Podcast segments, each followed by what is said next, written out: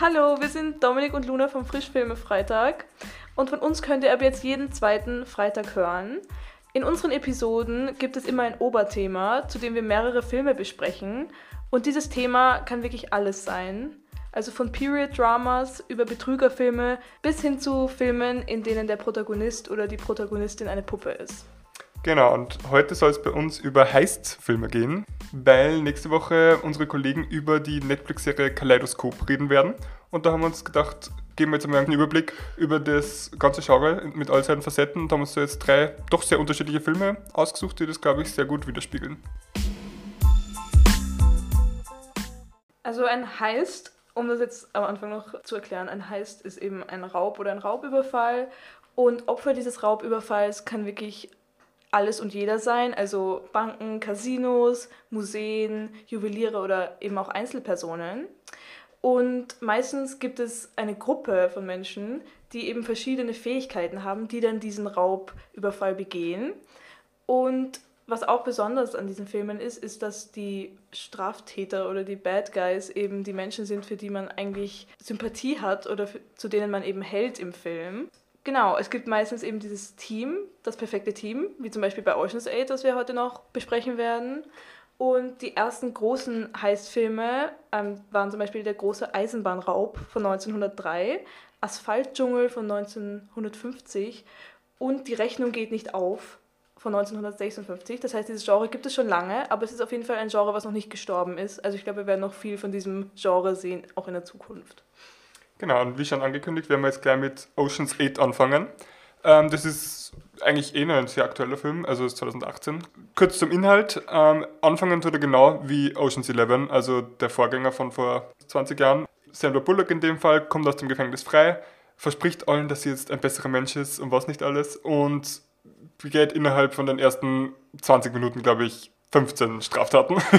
ähm, eben von kleineren, von kleineren Überfällen auf irgendwelche Luxusstores bis hin zu einem Hotel, das sie quasi bestiehlt. Und man merkt recht schnell, sie hat einen Plan. Sie weiß, was sie jetzt mit ihrer neu gewonnenen Freiheit machen will, nämlich auf der Met Gala einen Millionendiebstahl zu begehen. Und das Faszinierende an dem Film, wie ich finde, ist, dass da sehr viele Celebrities Cameos haben, also Gastauftritte, aber die Schauspielerinnen selbst eigentlich zu den A-Prominenten dieser Zeit gehören, was ziemlich lustig ist, wie ich finde. Ja, was war deine Impression? Also erstmal ist es natürlich sehr auffällig, dass so viele Celebrities in diesem Film mitspielen und teilweise sind die Celebrities sogar nur Statisten. Also zum Beispiel Gigi Hadid oder die Kardashians gehen einfach so im Hintergrund herum. Und natürlich sind alles Frauen von diesem Team, von diesen Oceans 8, sind alles eben nur Frauen. Es ist eben dieses eine, es gibt dieses eine Mastermind, das eben diesen ganzen Plan austüftelt und die anderen haben dann eben, wie ich schon gesagt habe, dass es eben oft so ist, so eben so spezielle Fähigkeiten oder quasi einen Job, den sie bringen dafür, dafür, dass es eben dann der große Diebstahl im Endeffekt ist. Also es gibt ja verschiedene Leute, es gibt zum Beispiel die Designerin, die erstmal überhaupt diese millionenschwere Kette zu, dem, zu der Met Gala bringt. Genau, und was man auf jeden Fall nur erwähnen muss, ist eben besagter Cast, nämlich von Sandra Bullock, Kate Blanchett, die jetzt eh gerade wieder in den Medien ist wegen ihrer aktuellen Oscar-Nominierung für Tar ähm, Sarah Paulson, Anne Hathaway und ganz viele mehr, die man eigentlich alle kennt, spielen nur die Hauptrolle. Ähm, ich habe das recherchiert. Insgesamt hat der Cast vier Oscars, zwei Emmys, neun Grammys und sechs Golden Globes gewonnen. Also das ist tatsächlich beachtlich.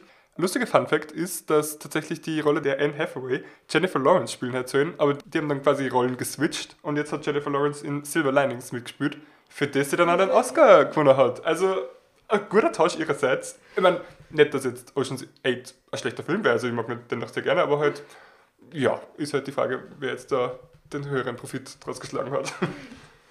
Und um jetzt nochmal auf den Plot einzugehen, also unser Main Character, gespielt von Sandra Bullock, kommt eben aus dem Gefängnis und man merkt direkt, dass sie nicht, wie sie eigentlich natürlich am Anfang sagt, vorhat, eben ein normales Leben zu führen, sondern sie hat einen Plan und dieser Plan besteht eben aus einem Millionendiebstahl und eigentlich auch aus Rache, weil sie verraten wurde und deshalb im Gefängnis sitzt und sie eben einen Rachefeldzug geplant hat. Im Folgenden stellt sie dann eben dieses Team zusammen, bestehend aus sieben anderen Frauen, mit denen sie gemeinsam diesen Plan in die Wirklichkeit umsetzen will. Das Ziel des Überfalls ist eine Kette, die 150 Millionen Dollar wert ist, getragen von Daphne Kluger, eben gespielt von Anne Hathaway, wo man auch sagen muss, das ist eigentlich der einzige erfundene Celebrity in diesem Film, weil die restlichen Celebrities, die eben vorkommen, also Anna Wintour, Heidi Klum, sind natürlich echt.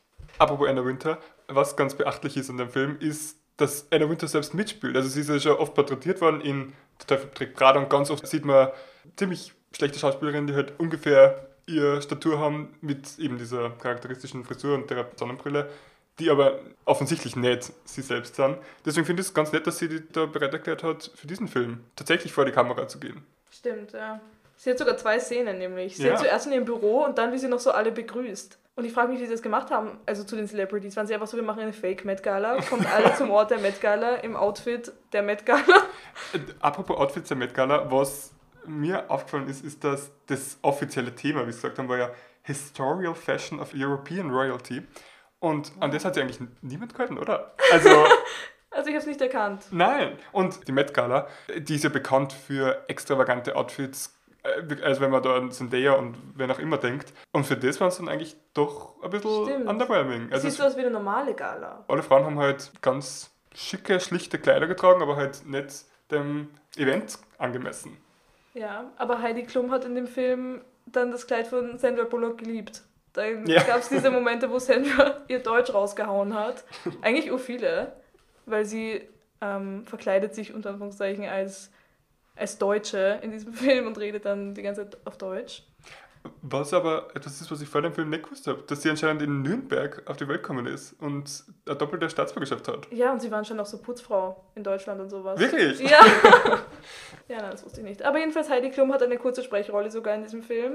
Ja. Ähm, apropos kurze Gastauftritte, Matt Damon hätte eigentlich auch ein Cameo haben sollen, weil er in den originalen Oceans 11, 12, 13 mitspielt. Da hat es dann aber eine Online-Petition gegeben, dass er keinen Gastauftritt kriegen soll, weil damals diese Vorwürfe mit Harvey Weinstein gerade ins Rollen gekommen sind und er hat sie da quasi auf die Seite von ihm gestellt und deswegen waren halt, ja. Was? Und anscheinend soll das alles abgedreht worden sein, dieser Gastauftritt, und das hat alles gepasst. Und George Clooney hat er selbst, war er selbst Producer, der die Hauptrollen eben in den originalen Filmen gespielt hat. Aber hat keiner von diesen Gastauftritten der originalen Oceans 11 hineingeschafft. Ja. Also ich würde sagen, der Film ist grundsätzlich für Leute, die gerne alle Celebrities aus den USA auf einmal sehen wollen. Außerdem muss ich sagen, auch der Film geht auch einfach so schnell voran. Also irgendwie, ich habe das Gefühl, es ist nicht so irgendwelche langweiligen Szenen, wo man sich denkt, warum gibt es die überhaupt, sondern der Film läuft einfach. Es läuft alles immer wie geschmiert, eben so masterplanmäßig, auch wenn es natürlich dann Schwierigkeiten gibt. Aber Ja, aber findest du, es läuft zugeschmiert? Weil ich glaube, was Heist Movies ja doch charakterisiert ist, wir planen ewig lang an diesem Heist und das, an diesem Clou, wenn man so will. Und dann, also es ist in den meisten Fällen so, kommt dann irgendeine große Wendung und das ganze, der ganze Plan steht auf dem Spiel. Aber das habe ich jetzt bei dem Film eigentlich nicht so extrem empfunden. Ja. Also es war wirklich nicht sehr anxiety-fördernd. Ja, also jetzt kurze, kurzer Spoiler-Moment. ja, ich habe das Gefühl, es ist einfach, es gibt gar keine Komplikationen. Wenn man denkt zuerst, oh nein, keine Ahnung, die geht jetzt speiben, die Daphne und so. Das ist halt einfach alles der Plan. Und eigentlich habe ich das Gefühl, es wird einfach dem Zuschauer dieser ganze Plan einfach gezeigt, wie er abläuft. Dann am Ende kommt dann noch ein großes Reveal. Oh, das wusstet ihr auch nicht von unserem Plan. Also normalerweise kennt man ja Filme im Aufbau davon schon, dass es eben ungefähr bei der Hälfte des Films eine große Herausforderung auf den Protagonist oder die Protagonistin zukommt. Aber das war in diesem Film tatsächlich einfach nicht so. Es ist einfach, es läuft alles wie geschmiert, es läuft ab. Sie haben es geschafft und am Ende haben sie sogar noch mehr geschafft. Und alle sind glücklich, sogar die Beraubte, Ja. weil die dann halt doch draufgekommen ist. Und der Einzige, der am Ende unglücklich ist, ist dieser Typ, der sie am Anfang, der sie eigentlich ins Gefängnis gebracht hat. Ja, aber zum Twist, zu diesem Plot-Twist, dass dann Anne Hathaway jetzt doch zum Team kommt, muss man sagen, ist es wirklich ein Plot-Twist, weil es ist im Titel Ocean's 8 und sie sind die, so zwei Drittel vom Film sind zu siebt. Also, wenn man so ein bisschen mitzählt oder mitdenkt, aus dem am Poster sagt man Anne Hathaway. Ja, Also, es ist jetzt nicht Stimmt. der Twist des Jahres, ja. aber ja, trotzdem ganz nett. Also wenn man, es ist ein bisschen ein Film zum Gehirn ein bisschen auf Standby setzen und Ja. einfach sie berieseln lassen und ja, Es ist jetzt auch nicht kompliziert. Aber es ist unterhaltsam. Ja. Also, ich habe ihn zum zweiten Mal jetzt geschaut und er war immer noch gleich unterhaltsam. Ja. Äh, beim zweiten Mal anschauen ist mir, sind mir dann auch ein paar mehr Plotholes noch aufgefallen. Zum Beispiel gibt es eine Szene, in der Mindy Kaling in der Toilette einer Gastroküche anfängt, Juwelen zu zerlegen quasi. Auf einem Wickeltisch. Was aber ganz lustig ist, weil in Gastroküchen haben Wick Wickeltische eigentlich gar keine Verwendung, weil Babys sind nicht in Küchen. also zumindest nach meinen HCCP-Kenntnissen. Somit ja, fällt das ein bisschen flach. Aber das, Okay, das ist jetzt kein so. riesiges muss Ja, aber es ist trotzdem. Aber es ist trotzdem natürlich ein bisschen unrealistisch, Ja. wie sie einfach reinspaziert. Also zuerst sagt sie, macht eine Pause. Ihre Tarnung ist quasi, sie arbeitet in der Küche. Das heißt, sie macht einen Abwasch in der Küche und sagt einfach, sie macht eine Pause und sie kehrt nie wieder in die Küche zurück, weil sie dann für die nächsten fünf Stunden am Klo ist. Und dann klappt sie einfach den Wickeltisch runter und beginnt einfach zu arbeiten, weil alle ihre Sachen dort sind und das niemand gesehen hat. Also das ist natürlich auch ein bisschen mysteriös, aber Ja, apropos mysteriös, ist für mich auch diese ganzen Werbeeinschaltungen, die sie sich irgendwie gegönnt haben. Also von Subway über Nutella bis hin zu Tinder. Und das war sowieso die unnötigste Szene. Ja, also ich muss sagen, Nutella ist mir nicht aufgefallen. Und Wo war das? Das war wie diese eine Designerin am Boden gesessen ist und am Boden zerstört war, weil ihre Mode Modenshow kein Hit war. Und da hat es eine Packung Nutella einfach allein verschlungen. Ja, aber irgendwie mussten sie sich das halt finanzieren, dass da so große Stars mitspielen. Ja, wahrscheinlich. Aber eben, diese Tinder-Szene ist einfach eine Szene zwischen Mindy und ja. Sarah Paulson, wo sie, wo sie sich gegenseitig Tinder erklären. Ja. Es trägt nichts zur Handlung bei, es ist einfach. Es ist einfach die kurze Werbepause. Ja.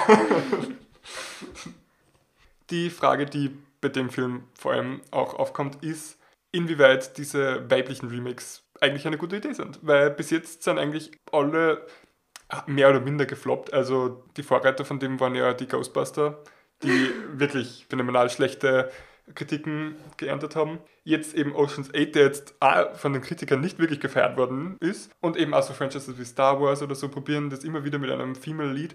Und da stellt sich halt die Frage, soll man alte Filme quasi einfach neu verfilmen mit einem anderen, mit einem weiblichen Cast?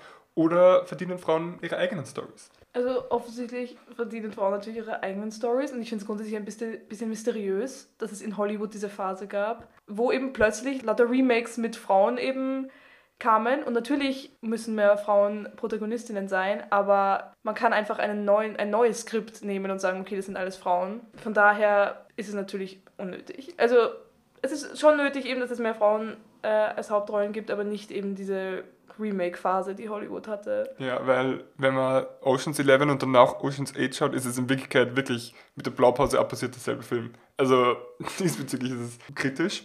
Was man aber sagen muss, ist, dass Rihanna, ihre Schauspielleistung, wie bewerten wir die? Ich habe ihr die Rolle abgekauft. Ja, ich auch. sie spielt so eine Hackerin, die halt, indem sie einfach nur zwei Tasten drückt, irgendwie sie ins Online-System von der Met Gala hineinhacken kann.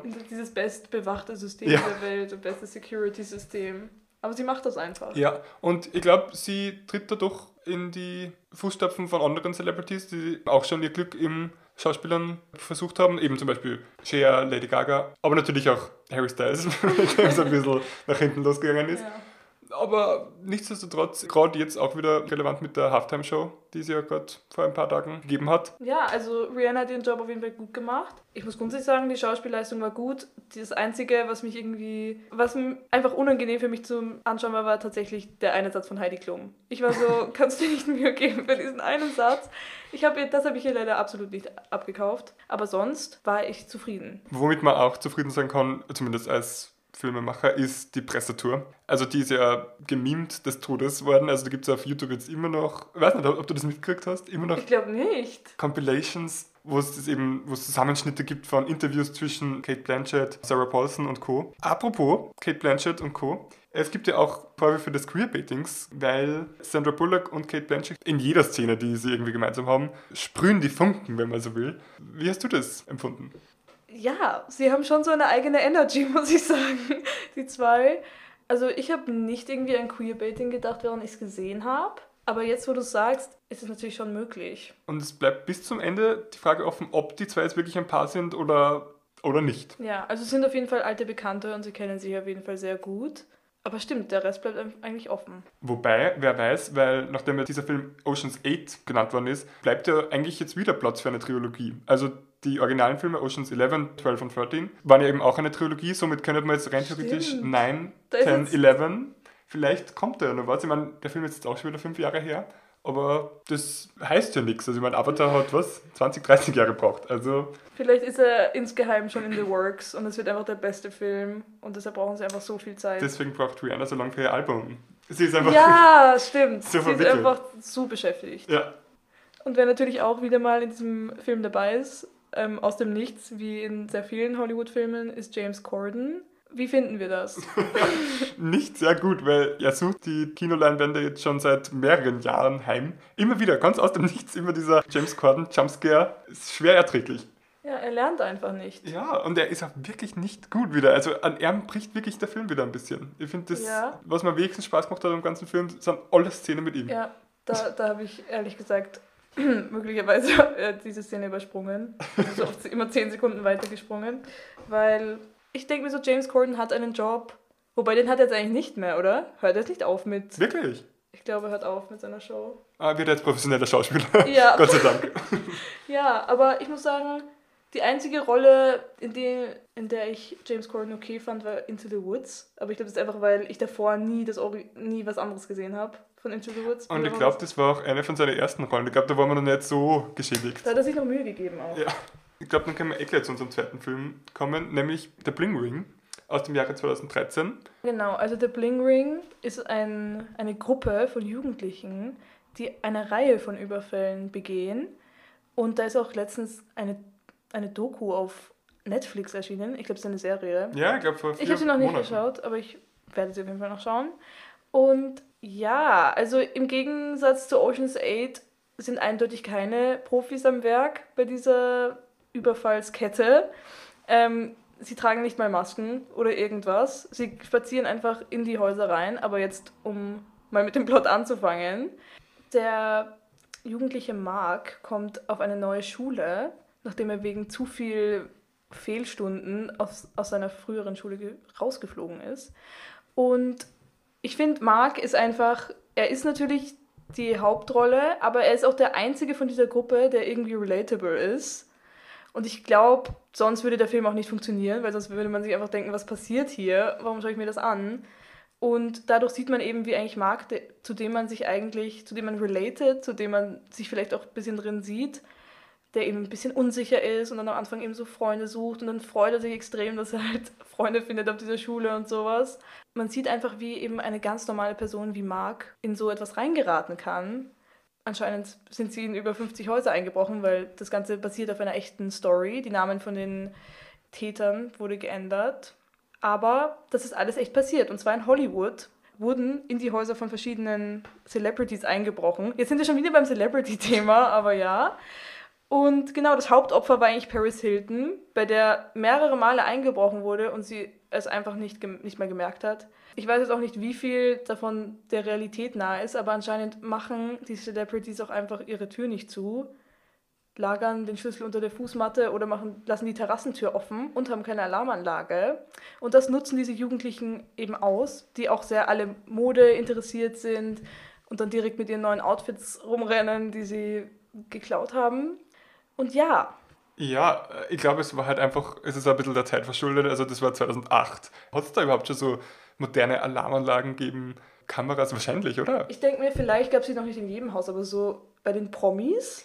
Was allerdings daran ganz spannend ist, ist, dass Paris Hilton eigentlich ziemlich stark in die Dreharbeiten involviert war und tatsächlich ihr eigenes Haus, in das damals eingebrochen worden ist, als Set zur Verfügung gestellt hat, damit sie das quasi eins zu eins nachstellen können. Also ja. ich meine, erstens fand ich halt ihr Gewand hässlich, aber ich glaube, das lag halt daran, dass es 2008 war. Also ich fand einfach, da, da hängt zu viel Gewand. Und mir hat ihr Schrank einfach nicht gefallen. Ich hätte einfach nichts rausgenommen, glaube ich. ähm, also ich fand es nicht besonders schön eingerichtet, aber es hat auf jeden Fall den Einbrechern ja. gefallen.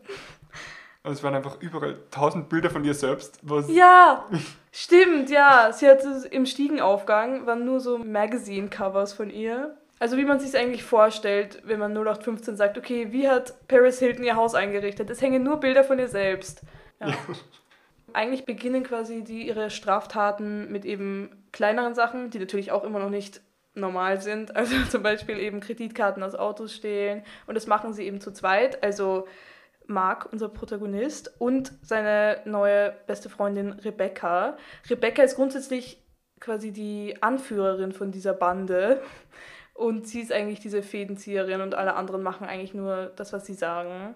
Dann gibt es auch noch Nikki, gespielt von Emma Watson, die eigentlich, würde ich sagen, so die manipulative Rolle hat, weil sie dann am Ende sich auch eben sehr in den Medien inszeniert, einfach ein bisschen ein Drama draus macht. Aber gut für sie. Und grundsätzlich finde ich es auch gut, dass Emma Watson diese Rolle genommen hat, weil es ist zwar jetzt nicht ein besonders guter Film, aber sie hat sich, finde ich, durch ihre Rolle sehr davon losgelöst, von diesem Harry Potter-Zeug. Also ihre Rolle ist sehr anders als die von Hermine. Und finde ich, es war ein guter Schachzug von ihr. Wobei ich mir nicht ganz sicher bin, ob sie das so gut gespielt hat. Also sie spielt da eben so ein bisschen eine reiche, verwöhnte, ziemlich schwer pubertäre 16-Jährige, 17-Jährige sowas. Ja, sowas. Und sagt ja ganz oft so Sachen so wie yeah und so ganz übertrieben und überspitzt. Ich glaube, sie hat sich auch einfach so viel Mühe gegeben, ihren American Accent zu machen. Sie musste sich halt einfach ja. auf zu viele Sachen gleichzeitig äh, konzentrieren. Was auch ganz interessant ist, ist gleich der Beginn des Films, wie ich finde. Da kommt nämlich das A24-Logo. Und A24 ist ja ein Studio, das mittlerweile bekannt ist für Filme wie Lady Bird, Moonlight, also wirklich Oscar-relevante Filme, die total renommiert sind wo halt der Bling Ring nicht hineinfällt. Ja. Aber fairerweise muss man sagen, das war der zweite Film, von dem das, das Studio aufgekauft hat. Somit, glaube ich, war es noch ein bisschen in der Findungsphase und im Aufbauen. Also es war ganz lustig zu sehen, dass dieses Logo da aufgepoppt ist. Also grundsätzlich vom Aufbau des Films eben zuerst lernt äh, Mark eben seine neue beste Freundin Rebecca kennen. Sie fangen eben zuerst an, die Kreditkarten aus Autos zu stehlen, die eben einfach offen gelassen wurden. Ähm, quasi, sie fangen klein an und dann hören sie eben, dass Paris Hilton auf einer Party ist, googeln ihre Adresse und gehen einfach rein. Finden den Schlüssel unter der Fußmatte und gehen einfach rein. Und genau, sie werden zumindest am Anfang nicht erwischt und wagen sich dann an immer mehr Häuser von Celebrities ran. Also Lindsay Lohan gibt es noch. Aber was ich einfach sagen muss, dieser Film hätte einfach viel interessanter sein können, weil der Film eigentlich nur daraus besteht, dass sie eben nacheinander immer in mehr Häuser einbrechen und dann Spoiler-Alarm, am Ende werden sie gefasst. Ende. Also von daher, ich finde, man hätte irgendwie mehr aus dieser Story rausholen können, als das, was es im Endeffekt war. Ja, wobei ich glaube, die Story hat einfach nicht mehr hergegeben, weil ich glaube schon, dass die Regisseurin da recht viel dabei gedacht hat. Also sie hat ja vorher mit den Schauspielerinnen Fake-Einbrüche inszeniert quasi, um zu sehen, welche Fehler werden sie machen, was kann man irgendwie in den Film integrieren. Und ganz im Sinne des oh. Method Actings ist Emma Watsons Geldbörse tatsächlich während den Dreharbeiten gestohlen worden. Habe ich wow. recherchiert, ja. Also, okay. das ist ein ganz netter Fun Fact. Zum Thema Fun Fact, was ich wirklich lustig gefunden habe, ist, dass der Charakter von Emma Watson gehomeschooled worden ist, aber von ihrer Mutter auf der Basis von The Secret, diesem Buch, das, glaube ich, eh um die Zeit herum rausgekommen ist, das quasi die Manifestation von Dingen anpreist und dass das eben wenn du dran glaubst, dann wird es und du musst nur, du musst dich nur selbst äh, quasi überzeugen, dann schaffst du alles. Und das ist anscheinend ein ganz großes Ding in Amerika, das ziemlich an mir vorbeigegangen ist. Also wenn es wirklich Le Leute gibt, die das so religiös ausleben, gut für them. Okay, das war mir auch nicht bewusst. Vor allem auch, also ich frage mich, ob sie auch noch andere Sachen lernt von ihrer Mutter, außer diese Sachen. Also lernt sie den ganzen Tag nur, wie was lernt sie da so? Sie lernt so, wie sie irgendwie ihren Charme benutzt und sowas und irgendwie solche Sachen. Was sie dann aber auch gelingt, allerdings halt nicht erfolgreich. Also sie stellt sie dann, als sie ertappt wurde, dann schon sehr als Opfer dar. Ähm, ich meine, es bringt ihr dann so nichts. Ich glaube, sie muss dann im Film trotzdem was, drei Jahre ins Gefängnis. Ja, es bringt ihr nichts, aber vielleicht will sie auch einfach den Fame. Weil sie macht dann ja die ganze Zeit auch Interviews am Ende. Wo ich auch sagen muss, es endet dann auch so richtig abrupt, finde ich, mit irgendeinem Interview von ihr, wo man denkt, kommt jetzt noch irgendeine Szene und dann plötzlich aus. Aber das ist ja ein ganz interessanter Aspekt warum sie diese Raubüberfälle begangen haben. Weil es waren reiche Mädels, sie haben genug Kleidung gehabt, ihre Eltern waren geldig. Und jetzt stellt sich die Frage, warum diese Einbrüche tätigen. Was da besonders auffällt, ist, sie wurden einmal von Kameras ertappt. Das ist dann auch in die Nachrichten gekommen, von wegen eben in Lindsay Lohans Haus wurde eingebrochen und da ist jetzt Camera-Footage. Das schreckt sie aber nicht ab, im Gegenteil. Alle wollen dann noch mehr robben, wie es selbst immer sagen. Und jetzt ist die Theorie, meine Theorie, dass sie das quasi machen, um berühmt zu werden. Also sie wollen ertappt werden, sie wollen vor die Kamera, um jeden Preis quasi. Weil sie werden, finde ich, noch diesen fast ertappt werden, dann noch schleißiger, noch unvorsichtiger eigentlich. Was eigentlich keinen Sinn macht, aber es ist dann wirklich viel um den Fame gegangen, was eben auch mit Erfolg geglückt ist. Ja, ich glaube, es ging, ging ihnen aber auch um den Fame in quasi ihren Freundesgruppen und sowas, weil man eben auch schon auch sieht, dass sie eben bei Partys dann schon auch damit angeben, wo sie jetzt eben waren, wo sie zuletzt waren, aber es ist auf ihnen auf jeden Fall offensichtlich nicht sehr wichtig. Es ist offensichtlich keine Priorität, dass sie nicht gefasst werden. Ja, sie machen eigentlich gar nichts. Also sie treffen eigentlich gar keine Sicherheitsvorkehrungen, oder? Also Jeder Raubzug ist spontan, also eigentlich genau das Gegenteil von jedem Heist, den es sonst auf dieser Welt gibt ähm, die alle total ausgeklügelt sind und jahrelange Planung. Ja, also das ist da Die sind nur so, hey, Lindsay Lohan ist heute auf einer Party, ja, gehen wir zu ihrem Haus. Ja. Und sie gehen einfach einfach rein, also ohne irgendeine Kappe oder Kopfbedeckung, irgendwas, was sie anonymisieren würde.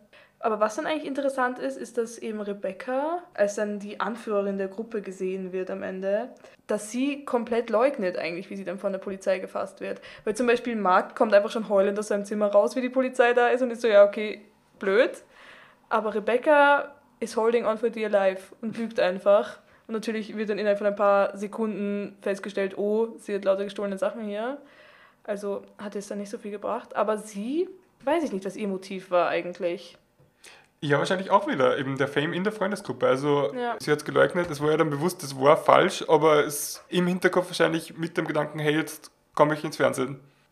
Woran man erkennt, dass dieser Film im Jahre 2008 spielt, ist, finde ich, an den Selfies mit der Außenkamera, was es ja wirklich ein Testament an diese Zeit ist. Also das hat ja wirklich nur eine ganz kurze Zeitspanne gegeben, dass es quasi das Selfie ein Ding worden ist, das er Paris Hilton angeblich erfunden haben soll. Und aber nur keine technischen Voraussetzungen dafür vorgekehrt wurden. Ja, man erkennt es auch daran, dass Facebook so im Trend ist eigentlich. Und wo mir jetzt gerade auch wieder einfällt, eigentlich wieder das Motiv von Mark, nämlich einfach nur Freunde zu haben, wie er dann am Ende sagt, ich habe so und so viele Freundschaftsanfragen auf Facebook, ich habe sie gar nicht durchgelesen, ich habe einfach nur auf Annehmen gedrückt ja. und deswegen eigentlich richtig glücklich, dass er jetzt eben Fame erlangt hat durch diese Straftaten. Ja, mir ist aufgefallen, dass in dem Film kein einziges gutes Outfit irgendwie zu sehen war. Ja, das ja. wollte ich auch gerade sagen. Ich denke mir so, warum stehlt ihr das? Also, ja. Das ist wirklich so hässlich. Aber eben auch ein Testament an diese Zeit. Ja, das war einfach eine eigene Ära. Alles in allem würde ich aber trotzdem sagen, dass es jetzt keiner meiner neuen Lieblingsfilme wird.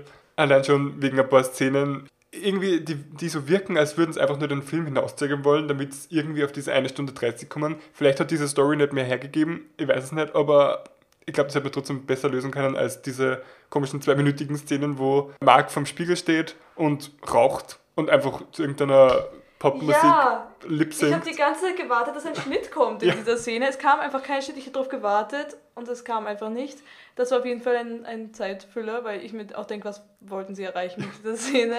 Aber ich denke mir grundsätzlich auf Mark hätte halt schon auch mehr eingegangen werden können auf dieses, er will diesen Beliebtheitsdrang, er will wo dazugehören, weil ich glaube, dass er eben nicht unbedingt diesen Fame-Drang hatte wie die anderen, sondern eigentlich nur dieses Zugehörigkeitsgefühl haben wollte und er das ja auch eigentlich hatte direkt. Da hätte natürlich noch mehr auf seine Psyche quasi eingegangen werden können, aber ich verstehe auch, dass sie es nicht gemacht haben, weil es am Ende des Tages einfach nicht so ein Film ist. Also wir haben jetzt natürlich schon ein Beispiel gesehen von wie ein Raubüberfall gut gelingt, wie ein, eine Reihe von Raubüberfällen ganz und gar nicht gelingt. Aber wie läuft es bei The Sting oder Der Clou auf Deutsch aus dem Jahr 1973? Genau, ist wieder ein Heistfilm eben on topic und hat zu seiner Zeit sieben Oscars gewonnen tatsächlich. Also das ist jetzt, glaube ich, der renommierteste Film, den wir heute besprechen. Ist aber wieder ganz anders aufgebaut als die vorherigen zwei. Also wir befinden uns in diesem Film in den 30er Jahren. Somit ist zum Anfang auch gleich dieses Universal-Logo aus besagter Zeit eben zum Sehen, was uns da gleich ein bisschen zurückversetzen soll. Und wir lernen da Johnny Hooker kennen, der gemeinsam mit zwei Kollegen auch professioneller Taschendieb ist. Die haben gemeinsam ein Portfolio an an Tricks, die sie eben anwenden, um Passanten auszurauben. Eines Tages erwischen sie aber den falschen Mann, nämlich ist, gehört er irgendwie zu einer Art Mafia quasi und hat, ich glaube insgesamt was, 11.000 Dollar dabei, die genau. sie eben abknöpfen. Genau, das ist der Geldlieferant von eben so einem Mafia-Boss. Und ab dem Zeitpunkt wird es dann kompliziert. Johnny Hooker schmiedet einen Plan, gemeinsam mit zwei Kollegen, in dem sie quasi ein eigenes Casino faken, wenn man so will, in welchem der Mafia-Boss Lonigan dann sehr viel Geld lassen soll. Alles in allem ein ziemlich komplizierter Film, was aber auch von den Filmemachern gewollt war, denn sie wollten quasi, dass die Menschen den Film mehrmals sehen müssen, um ihn zu verstehen. Was dann auch funktioniert hat, das war der zweite erfolgreichste Film in diesem Jahr. Ja, also es ist auf jeden Fall ein komplizierter Film. Auch sehr viele männliche Rollen in diesem Film. Also eigentlich sind es nur weiße Männer. Ja, ich glaube, das ist der erste Film, über den wir jetzt gerade reden, der den Bechtel-Test nicht bestehen würde. Ja, der würde den auf jeden Fall nicht bestehen. Und es wird eben die ganze Zeit betrogen und getrickst. Und dann eigentlich sehr oft passiert, dass quasi beide in der Szene vorkommenden Menschen einander austricksen. Also zum Beispiel diesen Geldlieferanten, den sie in der ersten Szene oder in einer, am Anfang vom Film austricksen, der wollte sie ja eigentlich austricksen. Dann bei dieser Poker, bei dieser Pokerszene schummeln auch einfach alle eigentlich. Also als dann Johnny auch am Anfang Roulette spielt, wird er auch über den Tisch gezogen und er verliert seinen ganzen Anteil an dem ersten Betrug. Wie schon erwähnt, spielt der Film in den 1930er Jahren, was man eben schon am Universal-Logo am Anfang sieht, aber auch an der Musik, finde ich, erkennt. Also es ist die ganze Zeit sehr leichte Klaviermusik, die unterlegt ist, die eben an diese Stummfilmzeit von damals erinnert, wo ja tatsächlich dann Klavierspieler im Kinosaal gesessen sind und die Leute während den Vorstellungen mit Live-Musik quasi begeistert haben. Auch die Title Cards, die dazwischen immer wieder eingeblendet sind, erinnern an diese Zeit. Finde ich eigentlich auch einen ganz lustigen Touch. Ja, aber grundsätzlich diese kommt die aus diesem Film? Ja, das ist. Okay, weil das ist wirklich ein sehr, das ist eigentlich diese typische Klaviermusik. Ja. Das Lied heißt The Entertainment und ist sogar damals in die Top 10 der Charts gekommen. ja, es ist natürlich auch ein, ein, guter Song. Aber ich muss auch sagen, bei, bei dem Vorspann auch einfach. Also dieser Vorspann, wo alle Rollen eben gezeigt werden, eigentlich das, was am Ende immer passiert, passiert dann natürlich am Anfang. Und dass sie auch einfach die ganze Zeit das N-Wort benutzen, natürlich. Außerdem wird auch die ganze Zeit von Gentleman und was auch immer geredet. Und ich glaube, gleich in der ersten Szene kneift der Hauptcharakter, den wir eigentlich ja mögen sollen, irgendeiner Sekretärin in den Hintern. also, was jetzt auch, ja, ein bisschen aus der Zeit gefallen ist. Und was ich ganz lustig gefunden habe, ist, dass bei einem Gentleman's Game, also einem Pokerspiel, eben gefordert wurde, dass jeder eine Krawatte trägt und dass das ein total serious Business ist. Und ich weiß nicht, ob dir das aufgefallen ist, aber einer von den Spielern hat eine Krawatte mit Donut-Print an. also es ist nicht, anscheinend nicht so. Krawatte ist Krawatte. Ja. Aber, was man sagen muss, ist, dass die, die Kostümdesignerin Edith Head zum achten Mal für diesen Film ihren Oscar gewonnen hat. Und von ihr ist auch Edna Mode inspiriert. Von den oh Unglaublichen. Gott, ich liebe Edna Mode. Ja. Und apropos Pixar-Filme, Paul Newman, der in dem Film die Hauptrolle spielt, spricht in Cars Doc Hudson, da er Rennfahrer neben seiner Schauspielkarriere anscheinend war. Okay. Also macht Sinn. Und die sieben Oscars, die der Clue oder eben auf Englisch das Ding erhalten hat, waren bester Film oder im Best Picture, wie man diese Kategorie besser kennt, beste Ausstattung, bestes Originaldrehbuch, bestes Kostümdesign, beste Filmmusik, beste Regie und bester Schnitt. Und natürlich hat hat der Film auch sonst noch Preise gewonnen, aber natürlich sonst keinen Oscar. Aber ich würde sieben Os sagen, sieben Oscars sind, sind gut. Sind solide. Vor allem für einen Film, der eigentlich sehr weit weg ist von dem, was wir heute als Oscar-Filme kennen. Es ist mir auch neu, dass es eben absichtlich gemacht wird als Taktik, dass der Film komplizierter ist. Habe ich aber noch nie gehört, aber, aber erfolgreich. hat anscheinend geklappt. Glaubst du, dass das heute auch noch funktionieren wird oder ist da einfach quasi Generation TikTok schon zu ausgeprägt, als dass unsere Aufmerksamkeitsspanne da so lange beansprucht werden kann? Ich glaube echt nicht, dass das funktionieren würde. Also vielleicht, ich glaube so innerhalb von irgendeinem Fandom, so keine Ahnung, irgendein Herr der Ringe Spin-off, was komplett kompliziert ist, die Leute, die von Anfang an diese Mühe da reinstecken wollen, da durchgehend konzentriert zu bleiben, ja, aber ich glaube, das würde direkt gecancelt werden, dieser Film. Ja, mir ist auch kein zweites Beispiel für sowas bekannt. Also ich glaube auch, das war wirklich so ein One-Hit-Wonder in Bezug darauf. Vor allem weiß ich nicht, ob das ein Phänomen der 70er ist oder ob das vielleicht für den Film extra so gemacht worden ist, aber das Fake-Blut. Also ich habe noch nie sowas komisches gesehen. es schaut nicht aus wie Ketchup, es schaut nicht aus wie Blut, es schaut über, also es schaut ich irgendwie... sieht doch irgendwie so wässrig aus teilweise. Ja, ganz, ganz eng. Aber gleichzeitig haben sie das überall reingebracht, dieses Blut. Also es war die ganze Zeit da. Ja, also sie waren anscheinend stolz drauf. Ja. worauf man außerdem noch stolz sein kann, ist tatsächlich der Fakt, dass drei der Hauptcharaktere alle Robert hassen. Es war einfach ein Trend in den 70ern, anscheinend. Was noch erwähnt werden muss, ist, dass das Ding, also woher der Name, also woher der Film seinen Namen erhält, das ist anscheinend im Fachjargon der Taschendiebe der Moment, in dem man seinem Opfer erfolgreich das Geld aus der Tasche zieht. Also jetzt noch unsere Frage. Von wem würdest du am liebsten ausgeraubt werden? Von den drei von Filmen. den drei Filmen, von den all den Protagonisten. Ja, wahrscheinlich dann Ocean's 8. Stell dir vor, du kannst sagen, dass Rihanna die ausgehabt hat oder Sandra Bullock. Ich hätte ehrlich gesagt den Bling Ring, weil sie sich keine Mühe geben und zu 100% gefasst werden. Aber natürlich, es hat schon noch was von Rihanna ausgeraubt. Oder gehackt zu werden, ja eigentlich von Rihanna, von ihrer Rolle. Ich muss sagen, so, wenn ich mir aussuchen könnte, wo ich so dabei bin, würde ich auch sagen Ocean's 8, weil vor allem, ich müsste, glaube ich, mein Hirn nicht wirklich benutzen. Ich musste einfach das machen, was mir Sandra Bullock sagt, wo ich halt auch gut drin bin. Und dann würde ich das halt einfach machen. Und ich müsste nicht selber mir überlegen. Wobei, ich glaube, ich wäre trotzdem beim Bling Ring dabei. Einfach für die Experience. Und ich meine, die sind jetzt alle weltbekannt. Also die haben jetzt teilweise eben Dutzende Interviews und die Anführerin hat ihre eigene Reality-TV-Serie dann bekommen, Oh wo dann auch gefilmt worden ist, wie sie festgenommen worden ist. Also, Aber das heißt, es hat doch funktioniert, dass sie Fan ja, auf jeden Fall. Ja, und vor allem der Typ, der Mark inspiriert hat, der glaube ich in Wirklichkeit Nick heißt, war im Endeffekt auch nur unter Anführungszeichen ein Jahr im Gefängnis. Also. Eben, voll. Und jetzt ist er berühmt. Voll Aber so eben ja. Ich denke mir so von Paris Hilton zum Beispiel, ich hätte mir kein Outfit von ihr gegönnt, weil es mir einfach nicht gefällt. Aber ich wäre halt einfach durchgegangen. Ich hätte einfach so wie in einem Museum oder so, hätte dort einfach eine schöne Zeit gehabt. Von daher hat es auch was bestimmt, dort dabei zu sein. Ja, und einfach unbesorgt die Jugend ausleben. Ja, also sie waren wirklich die Definition von unbesorgt. Sie waren auch so, oh, höre ich da gerade einen Helikopter? Naja. ja, und ich glaube, ich weiß nicht, ob irgendwer von uns bei das Ding eine Chance hätte, weil einfach, glaube ich, also wir haben vor kurzem Poker gespielt, Da aber habe ich nicht mehr mitgespielt. Ich habe einfach, Oh. ich bin einfach nur daneben gesessen. Also ich versuche das erst gar nicht. Ich glaube, Poker ist auch einfach nicht mein Spiel. Ich kann weder schummeln, so wie sie das die ganze Zeit gemacht haben, noch kann ich dann so ein Pokerface machen. Richtig, das Pokerface ist einfach das Ding beim Poker. na gut, dann haben wir uns jetzt eh, glaube ich, gut durch die drei Filme durchgesprochen. Und nächste Woche, Kommen wir wieder zur Pop-Culture. genau, nächste Woche geht es eben weiter mit Patrick, Sebastian und Malis, die dann über die neue Netflix-Serie Kaleidoskop. reden werden. Und in diesem Sinne, tschüss! Bis zum nächsten Frischfilme-Freitag, Leute.